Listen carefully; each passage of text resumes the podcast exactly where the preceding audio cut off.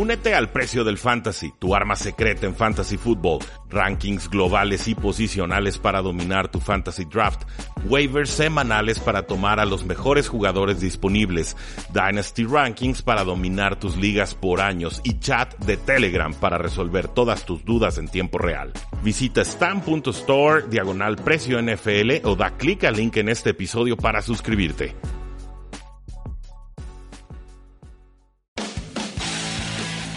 Tres y fuera, donde la NFL no termina y nosotros tampoco. Rudy Jacinto y Oscar Huerta analizan todo lo que sucede dentro y fuera del terreno de juego. Previas, resúmenes, apuestas, fantasy fútbol y mucho más. Comenzamos.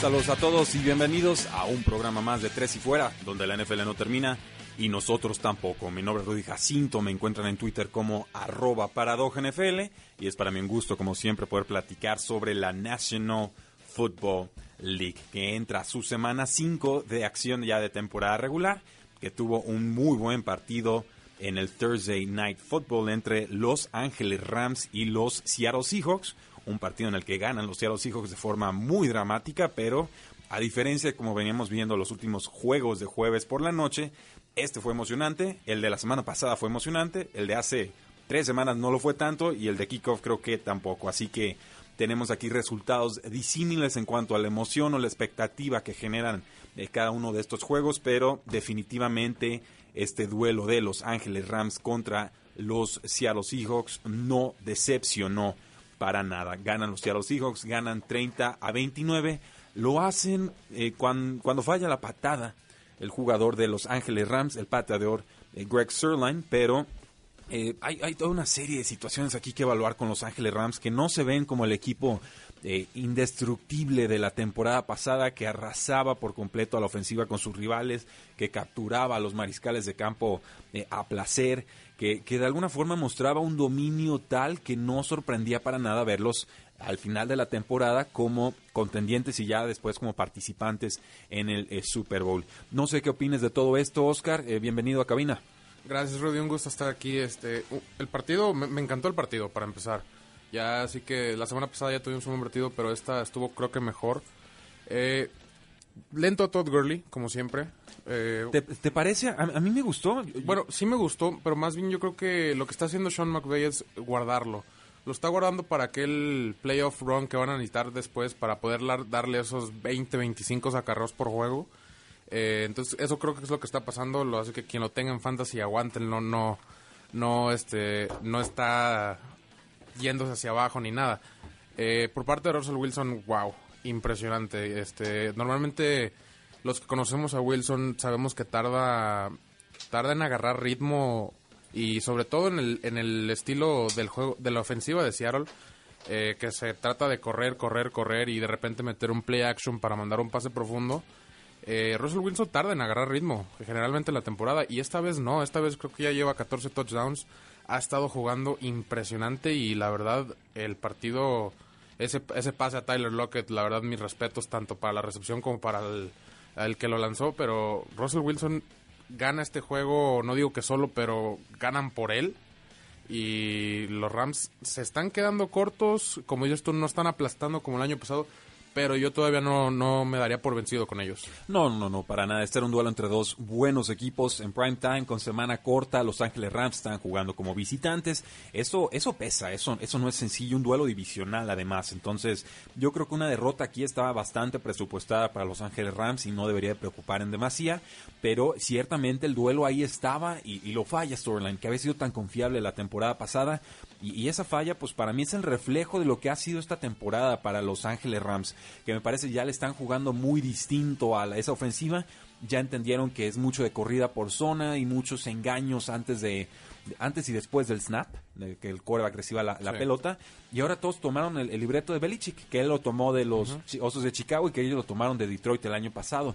Seis jugadores al frente, un, un linebacker, un apoyador atrás de ellos, y entonces te reto a que me ganes con el brazo y no con Todd Gurley corriendo hacia las bandas. Esto, por supuesto, le complica la ofensiva a, los Rams, impide que muevan bien las cadenas en primera oportunidad y entonces tienen segundas y largos y terceras y largos y ahí es donde creo yo le llega la presión o la captura a, eh, a Jared Goff, que no está viéndose tan bien como el año pasado. Sí, de, hecho aquí quiero resaltar, Todd Gurley tuvo 3.4 yardas por acarreo, lo cual es muy raro para un corredor como él. Eh, 15 acarreos nada más para 52, pero sí, dos touchdowns, estuvo en momentos claves, hizo las corridas que tenía que hacer y lo hizo bien. Lo que yo quiero resaltar es el receptor Cooper Cup. Qué bien está jugando y se ha convertido en el receptor número uno de Jared Goff, pero tranquilamente, o sea, no, no es ni siquiera competencia. Sí, hay muchos jugadores que destacar. Por ejemplo, de Russell Wilson completa 17 de 23 pases, 268 yardas, 4 pases de touchdown apenas capturado en una ocasión. Y además escap, corre 8 veces para 32 yardas. Se escapó eh, a placer. De Russell Wilson, yo, yo me quedo con él solamente por, lo tendría detrás de Patrick Mahomes en estos momentos. Es, ha sido bueno. Yo sé que me, Rodgers es bueno y Tom Brady es bueno y hay tantos jugadores que nos pueden gustar.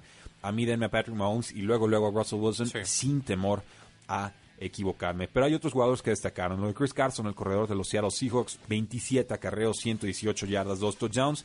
Casi suelta la jugada decisiva en cuarta oportunidad, ahí malabareando la pelotita. Finalmente la, atrapa y parece ya consolidado, eh, sin temor a equivocarnos, como corredor titular. Lo Will Disley, el al cerrada de los Seattle Seahawks, atléticamente un cero a la izquierda, pero si Russell Wilson dice vas a ser importante, vas a ser importante. Cuatro recepciones, 81 yardas. Tyler Lockett con su touchdown. DK Metcalf, el novato, con su touchdown en pase profundo. La recepción de Tyler Lockett de puntitas, parecía Michael Jackson, una, una cosa fantástica en una jugada muerta. Russell Wilson escapándose a la izquierda, pasa sin apoyo por completo del cuerpo flotadito y la pone en el único punto en el que podía ser atrapado. Me, recordó a cierta atrapada de San Antonio Holmes en el ah, Super Bowl. En el costado contrario. Con, dolor. Sí, sí, cuando Pittsburgh le gana a Arizona el, Super Bowl. Eh, hubo touchdown de David Moore, que regresa a la temporada después de lesión, y el mismo Chris Carson tuvo una eh, anotación. Lo de Cooper Cup está jugando en, modo brillante. Gerald Everett, de la cerrada de Los Ángeles Rams, por fin le están dando oportunidad. Lo he presumido mucho las últimas dos temporadas, incluyendo esta, y, parece que por fin le dan ese, ese juego. Para mí se debió haber llevado un touchdown, no se lo terminan dando, acaba haciendo una corridita de poco yardaje para anotación de Todd Gurley. Eh, antes del medio tiempo, los Seahawks me parece cometen un error. Tenían cuarto y uno, como en la treinta y tantos rival, y deciden patear y fallan. Y luego ahí, por los Rams se les van a anotar se emparejan en el marcador, Rams recibía la pelota después del, medio tiempo y les vuelven a anotar. Entonces, de una ventaja que era de 12, 13 puntos, Seahawks de repente tiene la pelota en la segunda mitad con una desventaja. Y eso para mí es, es imperdonable, es un error. Me parece que por manejo de reloj, por situación de campo, por el rival tan peligroso que tienes al frente, hay que jugárselo en esa cuarta Sí, sobre todo cuando tienes un rival como Rams enfrente que te puede, puede agarrar ritmo en cualquier momento es peligroso darles el balón, o sea, sobre todo dejar que controlen la, narrativa del juego cuando tú vas cómodamente arriba, estás en casa, eh, tu juego terrestre está funcionando. Estamos hablando que hubo más de 40 carreos por parte de Seahawks, este, casi el doble de, los pases de los, intentos de pases de Russell Wilson. Eh, hasta Will Disley tuvo una corrida, lo cual está muy curioso. Pero sí, no puedes dejar que agarre ritmo un equipo como así de explosivo como lo es Rams y que McVeigh te puede hacer trizas con dos minutos, te, te anotó dos veces. Sí, de volada, o sea, no, no, te puedes confiar con esta clase de rivales tan poderosos. Eh, Brandon Cooks, ¿qué, pasó con él? Eh, está en protocolo de conmoción. ¿El receptor abierto? sí, sí, este, tuvo una caída bastante fea, de, la atrapó el balón y fue un atrapadón. Eh, cayó con la cabeza primero y inmediatamente lo metieron al a, protocolo de conmoción. Sí, o sea, está, en duda. Y ahorita está en duda, no creo que juegue. Bueno, pues ya lo tienen, damas y caballeros. Un buen partido que sacan los Seattle Seahawks, que ahorita están con cuatro victorias y una derrota. Segundos en la NFC, no lo olvidemos, San Francisco está por encima de estos dos equipos. San Francisco descansó la semana pasada, pero están invictos con tres victorias y cero derrotas. Por su parte, Los Ángeles Rams caen a tres victorias y dos derrotas. Un buen sabor de boca el que nos deja este Thursday Night Football. Ojalá aficionados tengamos más duelos eh, así. Y vamos a tocar brevemente, Oscar, un, tema, este, bueno, mariscales de campo por doquier que tienen los, los Washington Redskins. Si, tienen, si tienes tres, entonces no tienes ninguno, dice por ahí el, el dicho. Si no sabes cuál, cuál de todos tus mariscales de campo va para titulares, que no tienes una respuesta. Jay Gruden eh, parece que está en sus últimos días como head coach de los Redskins. Eh, estaba de titular Case Keenum. Keenum ahorita está con una bota médica, no juega Colt McCoy, que viene apenas regresando una muy larga y, tardada recuperación, eh, parece va para titular. ¿Qué, sucede? ¿Qué está pasando en Washington? Eh, pues, dímelo en 20 segundos. Pues de, entrada son cuatro corebacks, este, dos lesionados, dos ahí que no saben qué está pasando. Eh, como dijiste, creo que es el último partido de Jay Gruden y lamentablemente tiene que ser ante un equipo muy difícil. Entonces, eh, traen broncas y es evidente. Bueno, pues lo seguimos platicando después de nuestra primera pausa comercial. Regresamos. Quedan temas en la mesa. Ya regresa Tres y Fuera.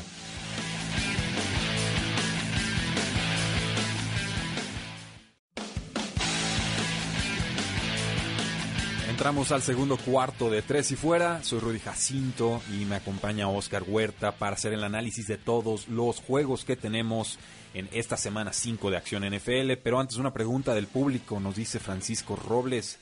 ¿Nos pueden dar un parlay de tres, eh, tres juegos o tres eh, apuestas distintas y un partido solo? Saludos. ¿Cómo ves, Oscar? ¿Les damos primero el partido solo y luego el parlay al final del programa? El partido solo. Me, me agarraste al revés. Este el partido solo que, que más seguro veo es el de Chargers contra Broncos. Creo que Broncos anda batallando muchísimo en la defensiva. Regresa Melvin Gordon y Chargers ya está agarrando muy buen ritmo. Entonces, ese es mi partido seguro. Hay, algunos juegos aquí que no parecieran estar pronosticados como palizas en las apuestas. que yo creo que podrían terminar en palizas. Los comentamos un poco más adelante, pero eh, hashtag Osos de Chicago creo que eh, se podría poner muy feo ese partido para los Oakland Raiders. Eh, primer duelo, Oscar. Los Baltimore Ravens juegan contra los Pittsburgh Steelers. Un duelo divisional. Y de repente un, juego clave, un juego importante después de la derrota que tuvieron los Baltimore Ravens contra los Cleveland Browns. Nos desmadraron de alguna manera a lo que veníamos esperando en la división. Se reenganchan por completo los Cleveland Browns en la pelea divisional. Y ahora veo a los Baltimore Ravens bastante urgidos de sacar un resultado positivo. Baltimore con récord de 2 y 2, Steelers con récord de una victoria y tres derrotas. ¿Qué esperas en este juego y a quién das como favorito? Eh, antes que nada, este, Pittsburgh está muy engañoso el juego de la semana pasada. Se vio mucho mejor, Mason Rudolph se vio mucho mejor, todos se vieron mucho mejor, pero ¿ante qué equipo? Creo que eso también tiene un poco de validez y estamos subiendo demasiado a Pittsburgh en, lo que es todavía. Creo que van por buen camino. Me gustó lo que vi de Mason Rudolph, pero creo que no están ni cerca todavía del nivel de Baltimore. Bueno, los Steelers ahorita están con cuatro puntos de, de handicap, o sea, le están dando a los apostadores cuatro puntos y, son locales, ¿no? Sí, creo que eso tiene mucho que ver. La localía en las apuestas vale aproximadamente seis puntos, tres por casa o, o tres en neutral.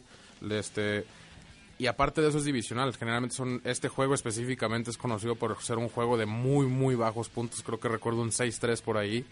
Eh, entonces, la realidad es que Baltimore es mucho mejor equipo que Pittsburgh en este momento. A, pesar de, de, que va de visita y que es divisional, yo creo que Baltimore saca el partido cómodamente.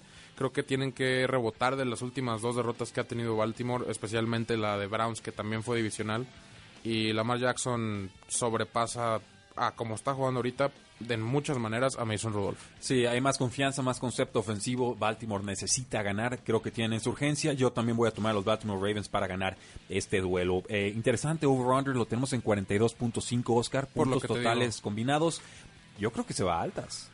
No, yo, de hecho yo lo veo bajas. Yo creo que también va a ser un juego de, muy pocos puntos como nos tienen acostumbrados. Bueno, pero si esperas una paliza o un juego fuerte de Baltimore, ellos solos te podrían estar cubriendo tres cuartas partes de esa línea. Puede ser, pero Pittsburgh lo veo batallando para que anote. Bueno, la secundaria de Baltimore ha tenido muchos problemas. Eso sí.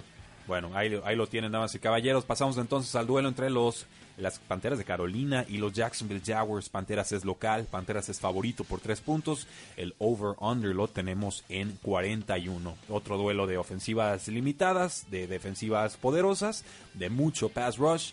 Eh, yo me voy a quedar con las Panteras de Carolina pero sí me intriga ver a, Gardner Minshew contra esta fuerte línea defensiva de Panteras que acaba de perder a un jugador clave, a que One Short, fuera el resto de la temporada por una lesión de hombro. Nunca se pudo curar este dos veces Pro Bowler, pero aún, así creo que le pueden llegar a, Gardner Minshew. Creo que lo que nos ha mostrado Kyle Allen como coreback titular suplente ya de, Cam Newton, eh, es suficiente para pensar que en un juego cerrado pueda ganar Panteras por, por ese diferencial de tres puntos. Eh, a mí también me gusta Panteras, principalmente la casa. Cuando en un partido cerrado y yo suelo irme por la casa, eh, los dos hasta, han estado jugando, me atrevo a decir, un poco similar.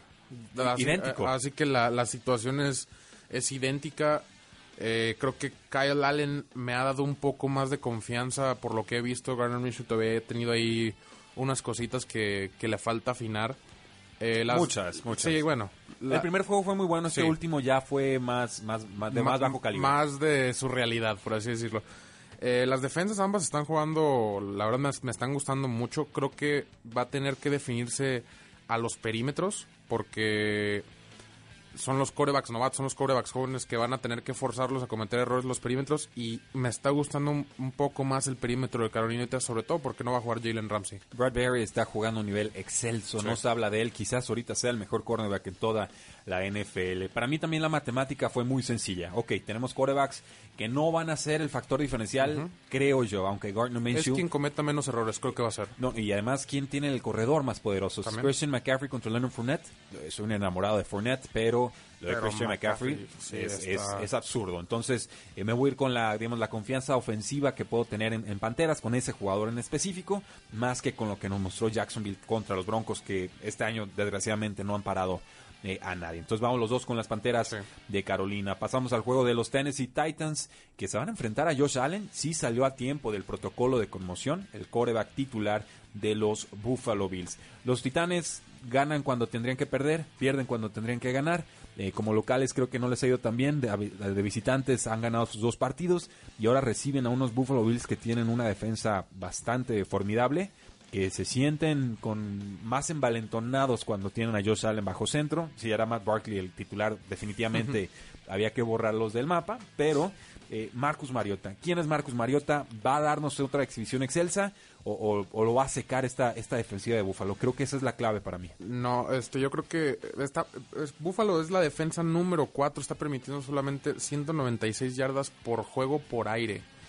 Eh, estamos hablando de que Marcus Mariotas normalmente no supera a defensas grandes, entonces... Bueno, bueno, tiene siete touchdowns y cero intercepciones, ¿eh? Sí, En- de en hecho, es, rachas. eh, de hecho es el único coreback que no ha entregado el balón ni por intercepción ni por fumble. Este, ayer vi ese dato y me sorprendió mucho. Pero de todos modos, la defensa que logró mantener a Brady en 150 yardas en creo que 50 intentos de pase, en muchos. algo así, eh, va, va a abrumar demasiado a Marcos Mariota y no me sorprendería si empezamos a escuchar a, a- a Ryan Tannehill por ahí en la banca y quizá lo metan porque creo que sí la defensa de Buffalo puede puede hacer que entre en pánico Mariota muy muy rápido. Eh, lo reto a que pongan a Tannehill para que vean lo que tienen en la banca. exactamente. Así, órale, lo quieren, véanlo y, y vamos, vamos aclarando aquí las, las cosas. Pero eh, yo voy a tomar a los Tennessee Titans. Creo que la, en juego cerrado la localidad pesa. Yo no confío mucho en el estilo de juego de Josh Allen. Me parece todavía muy errático con el brazo.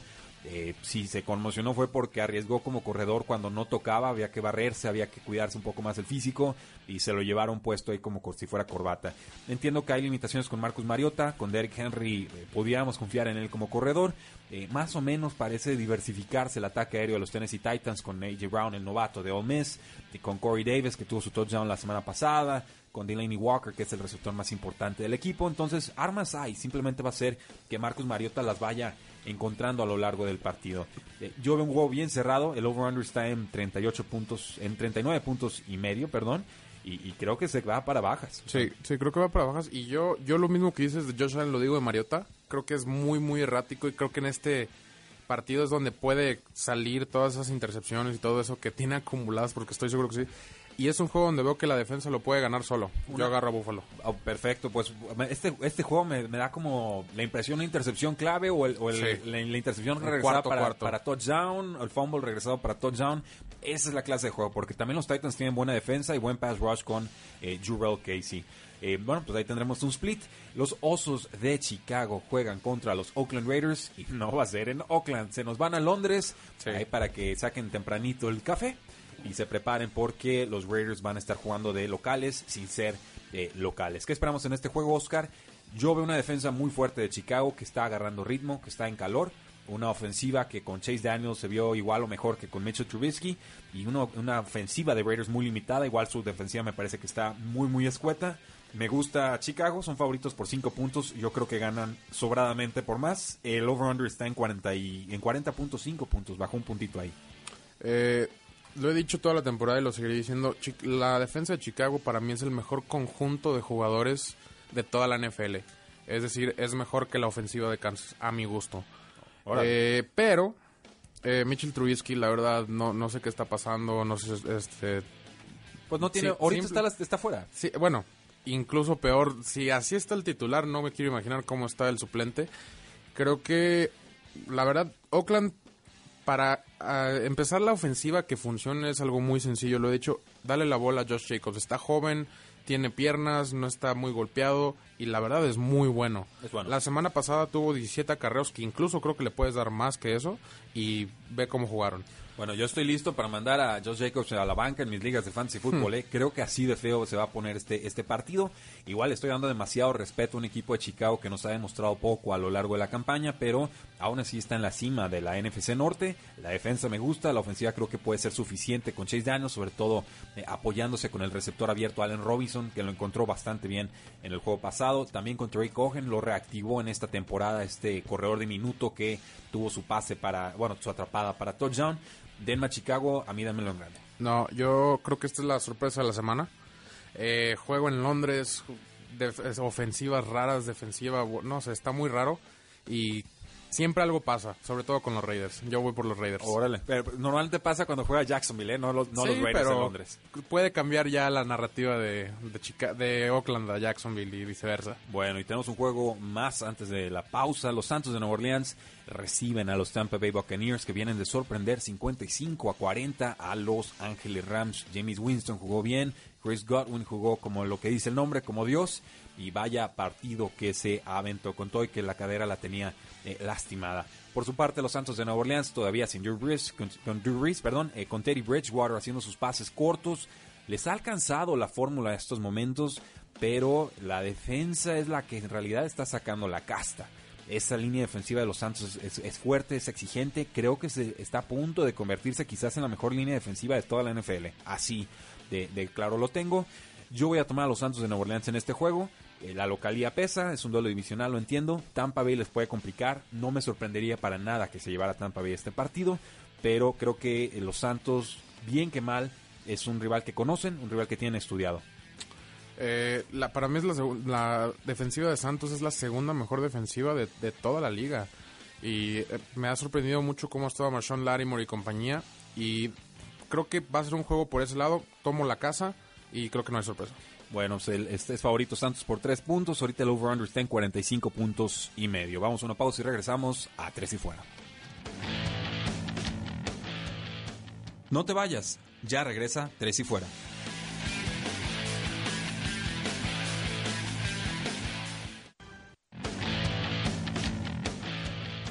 Es hora de más 3 y fuera.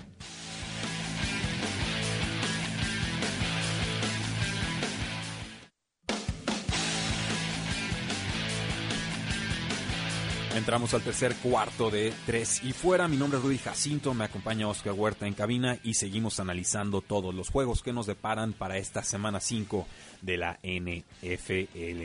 Tenemos a los Houston Texans que reciben a unos Atlanta Falcons muy desahuciados. Para mí la gran decepción de la temporada. Tenía muy buenas expectativas de ellos por lesiones, por intercepciones, por bajo nivel a la defensiva.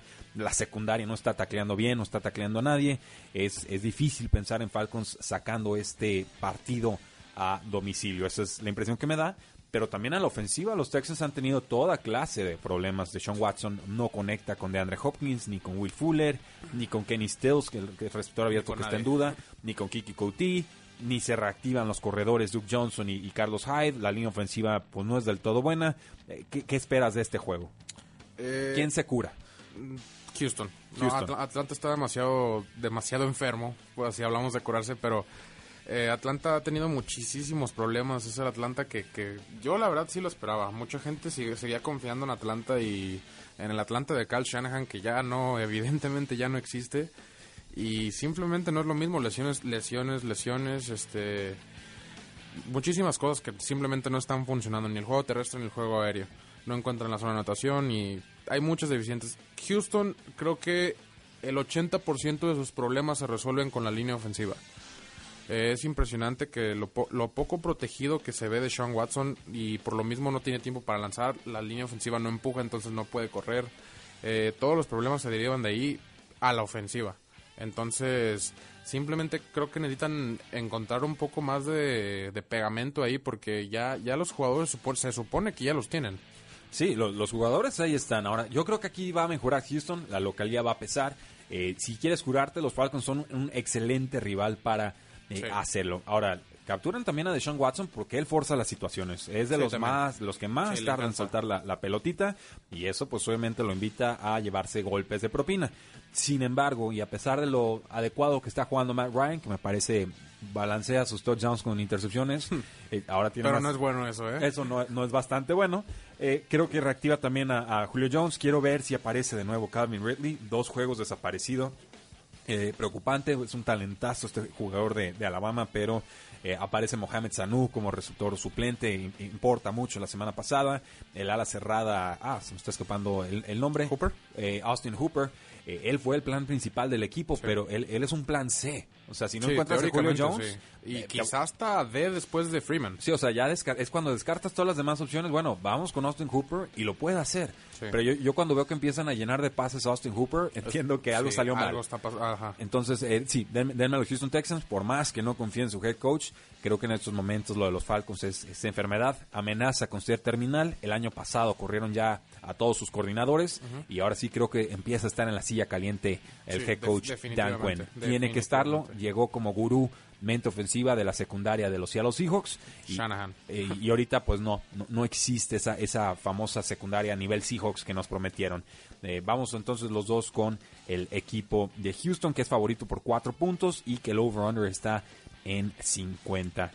Vamos a hablar poco de este juego. Los Patriotas de Nueva Inglaterra viajan a Washington. Es favorito Patriotas por 15 puntos. Me parecen muy pocos. Eh, creo que van a anotar más que eso de diferencia. El over-under abrió en 45 y medio. Bajó hasta 42. O sea, los apostadores le tienen es que va a quedar cero fe. 39-0. ¿Tú crees? Algo así. Sí, estoy 100% seguro que Washington no, no va a hacer nada. Va a iniciar Colt McCoy después de que hay rumores que Haskins no, o sea, que, que Gruden no quería Haskins y traen ahí un drama familiar que, que no que no va a acabar bien, que creo que acaba con la cabeza de Gruden este fin de semana. Eh, Por, Patriotas, por algo lo llaman semana de descanso, ¿no? Sí, que es a lo que exactamente, entra a sí, exactamente. Eh, Patriotas va a arrollar, este, quiero, me, me da curiosidad saber cómo lo va a hacer nada más, si va a ser por aire o por tierra o, que- o por ambos. O por defensa o por Sí, equipos sí, especiales. simplemente Patriotas va a robar este partido. ¿Tú crees que cubran esos 15 puntos? Yo creo que sí. Este, eh, hay dos partidos con altos puntos y este es el que yo creo que definitivamente cubre. Muy bien. Pues ahí lo tienen. Eh, va a estar de titular el coreback Colt McCoy, el coreback número 3 del equipo. Estuvo una lesión muy, muy larga. Está en la silla caliente. Jay Gruden, de acuerdo en que está a punto de ser despedido. Pero les tengo malas noticias, aficionados de Washington. El problema no es Jay Gruden, que también es No. parte del problema. Es el dueño Es Dan Snyder. y, y es el general manager, Bruce Sí, Allen. O sea, llevan definitivamente. década plus de, de estar haciendo las cosas mal, de estar corriendo a gente sin, sin ton ni son, de tener malos servicios médicos, de tardarse muchísimo en el Sobre tiempo de recuperación de, de jugadores, eh, toda una serie de circunstancias que crean un ambiente tóxico y que se le quieren luego achacar al head coach, pero el head coach aquí simplemente tiene que bajar la cabeza y decir, ok, Tan así que nos enteramos esta semana, o más bien nos confirman esta semana, que el quarterback de Dwayne Haskins no era el que quería el head coach Jay Gruden, él quería un quarterback más experimentado.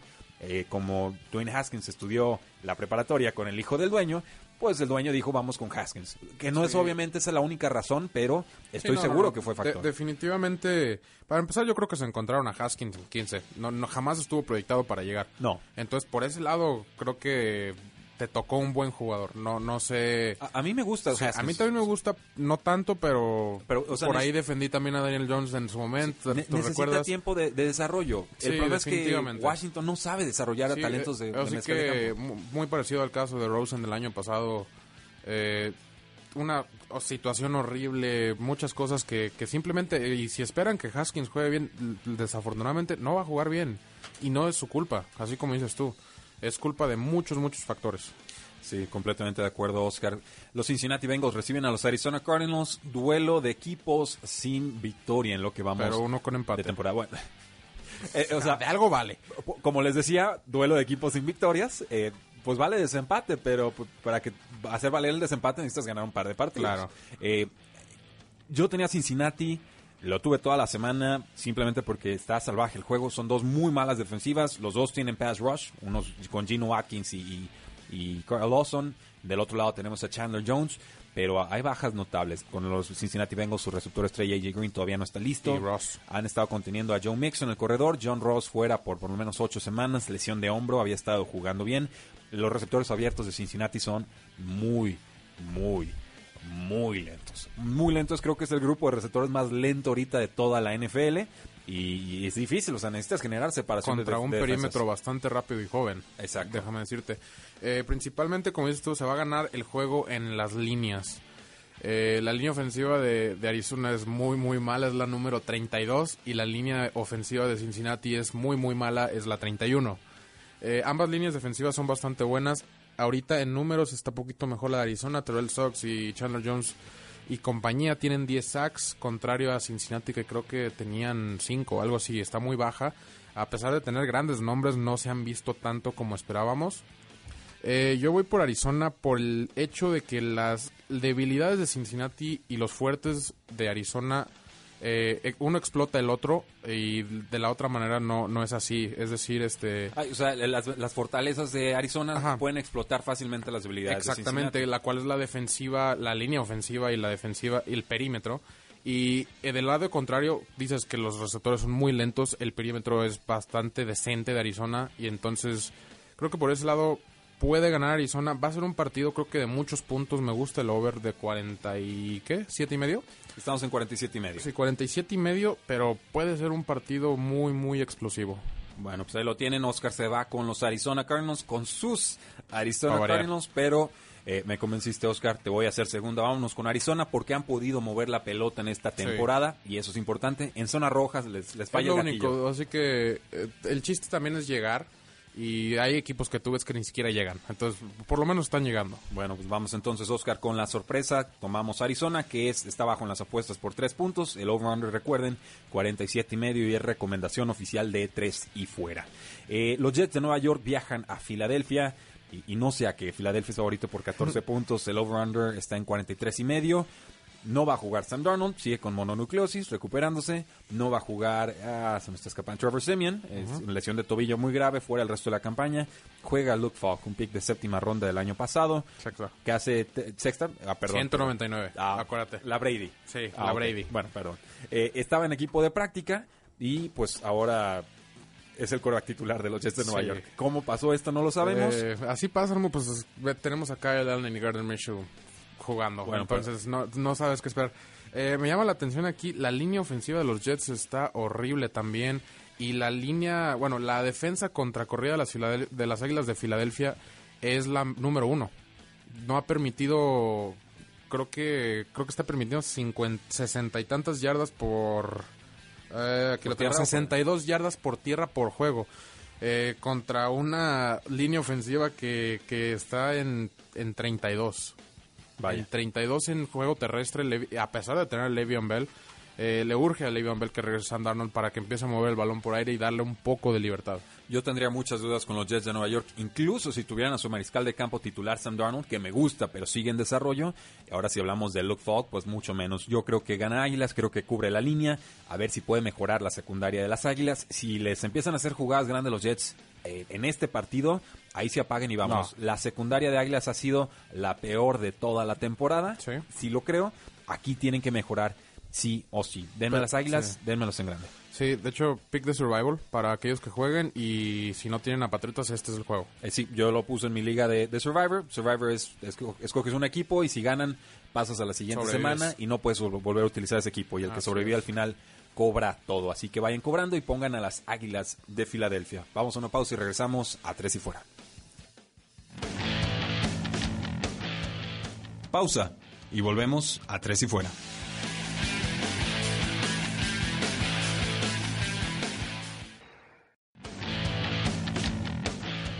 Inicia el último cuarto. Tres y fuera.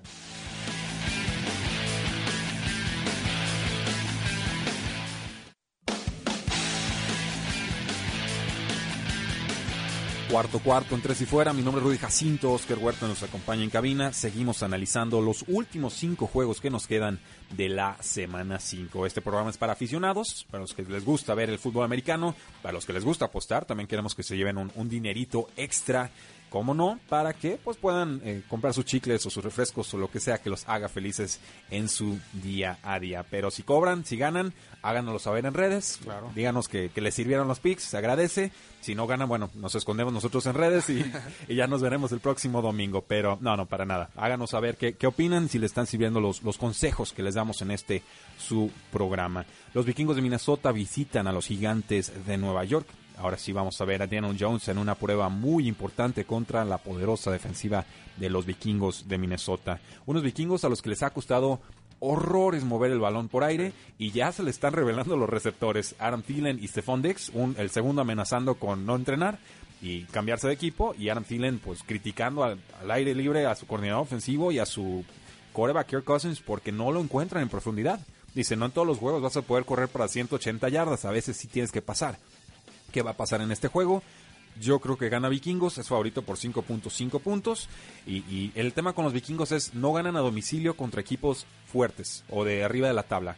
Para mí, Gigantes de Nueva Dani, York no, pertenece. Eh, mira, para empezar, dejar ya a Kirk Cousins fue el- lo único acertado que hizo Washington eh, en los últimos años, porque yo nunca creí en él y, me está dando la razón.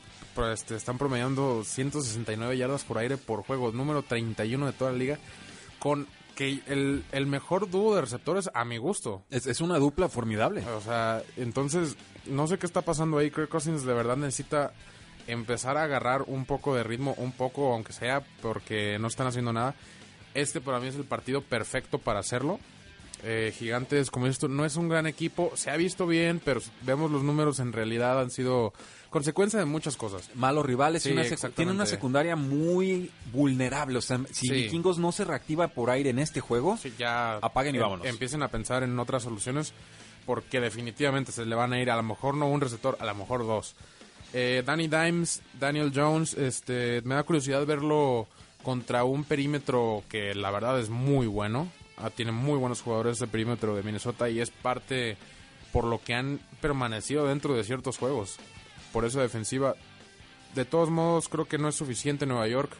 Eh, Minnesota gana a domicilio y no sé No cómo, no sé cómo lo hace, pero sí gana y no creo que sea por Kirk Cousins. ¿y te metes con los 5.5 puntos o no los vas a tocar esta semana? No, no lo voy a tocar porque sí creo que Dalvin Cook o la defensiva de Minnesota puede explotar. Sí, a, a mí tampoco me, me convence la, la línea. Eh, Pero no por Cousins. No, no, definitivamente no. Simplemente no está Saquon Barkley, está Wayne Gallman, eh, la, la defensa de, de Gigantes está en reconstrucción. Hay, hay muchas piezas en movimiento en este juego y entonces es, es más difícil acertar cómo va a ser el, el guion de juego como tal. De todas formas, nos vamos ambos con los vikingos de Minnesota, que repito, 5 puntos y medio de favoritos y el over-under está en 43 puntos y medio. ¿Qué van a hacer los Broncos de Denver cuando visitan a Los Ángeles Chargers? Los Chargers son favoritos por 6 puntos y medio. El over-under está en 44 y medio. Y los Broncos perdieron a su mejor, bueno, segundo mejor pass rusher, Bradley Chubb. No encuentran respuestas a la ofensiva, no encuentran respuestas en defensiva, no capturan a corebacks, no detienen el, el pase aéreo. Eh, bueno, no hay pase terrestre, ¿verdad? El, el juego no, aéreo. no. O sea, no, no están haciendo absolutamente nada los Broncos de Denver. ¿Podríamos estar hablando de un head coach que debuta y se va en su primera temporada? Eh, podría ser. eh, al principio de la temporada tuve una apuesta con mi papá, él es fanático de los Broncos. Eh, le mando un saludo. de ¿Quién tendría más victorias de Arizona y Denver? Arizona. Creo que sí, pero ahorita la apuesta no se está viendo muy bien para ninguno de los dos. No. Entonces, Bueno, están peleando por el primer Lo- pick global. sí, de hecho, otra vez. Gracias. Bueno, es, es divertido, aunque no lo creas. No lo dudo. Eh, lo que más me preocupa de Denver es que Joe Flaco no está jugando tan mal.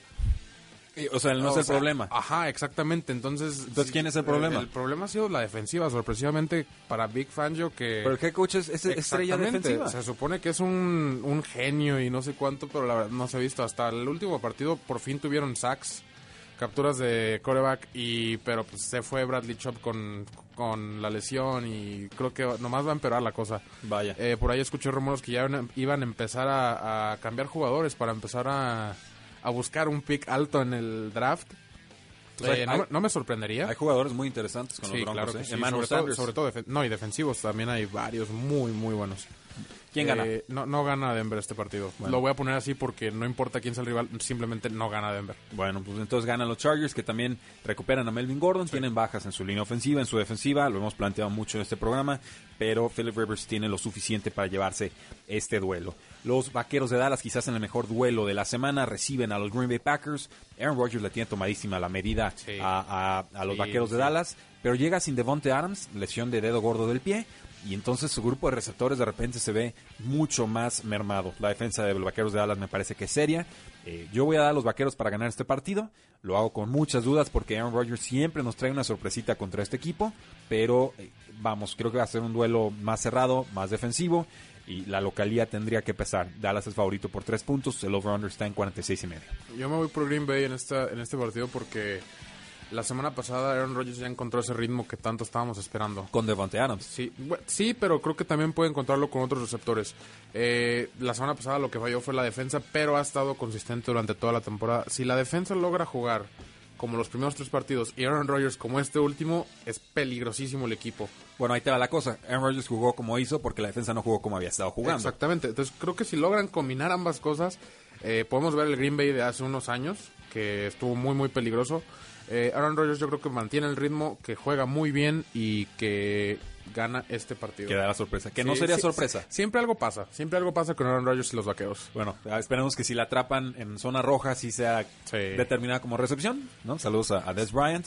Eh, pero no fue nada más problema de la, de la defensiva, ¿eh? Malas decisiones ofensivas. Pasaron cuatro veces en la Sí, yarda uno para empatar el partido. No, más de cuatro veces porque luego tuvieron otra oportunidad y lo volvieron a hacer. Sí, o sea, fue un, fue un desastre ahí lo, lo que mandaron de jugadas, pero eh, en fin. Kansas City recibe a los Indianapolis Colts, se nos acaba el tiempo, Oscar, pero yo veo una paliza aquí. Sí, Creo, que, Kansas. creo que Kansas gana bien, es favorito por este, 11. Brissett extraña demasiado a T.Y. Hilton y creo que por ese lado definitivamente Kansas. Muy bien, eh, así es en sí. Es el over-under está en 56 puntos. La localía en Arrowhead es muy, muy complicada. No, no me sorprendería ese over porque la defensa de Kansas no es tan buena y creo No que contiene. Brissett sí le, sí le alcanza a meter unos 20 puntos, pero creo que Kansas le mete 40. Jacoby Brissett, el único mariscal de campo en toda la temporada, con dos o, O más. más. pases de touchdown por eh, partido, no en cada partido. Y por último, los San Francisco 49ers reciben a los Cleveland Browns. Sale San Francisco de su semana de descanso. Browns viene de ganarle a los Baltimore Ravens. Favorito San Francisco por cuatro puntos. Para mí Me la gusta. clave aquí es la, la línea defensiva de San Francisco contra la mala línea ofensiva de los Cleveland Browns. Y el over-under está en 46 eh, y medio. ¿Lo que vimos de Cleveland es de, de veras? ¿O es un síntoma de lo, que- de lo mal que está la- ahorita la defensiva de Baltimore?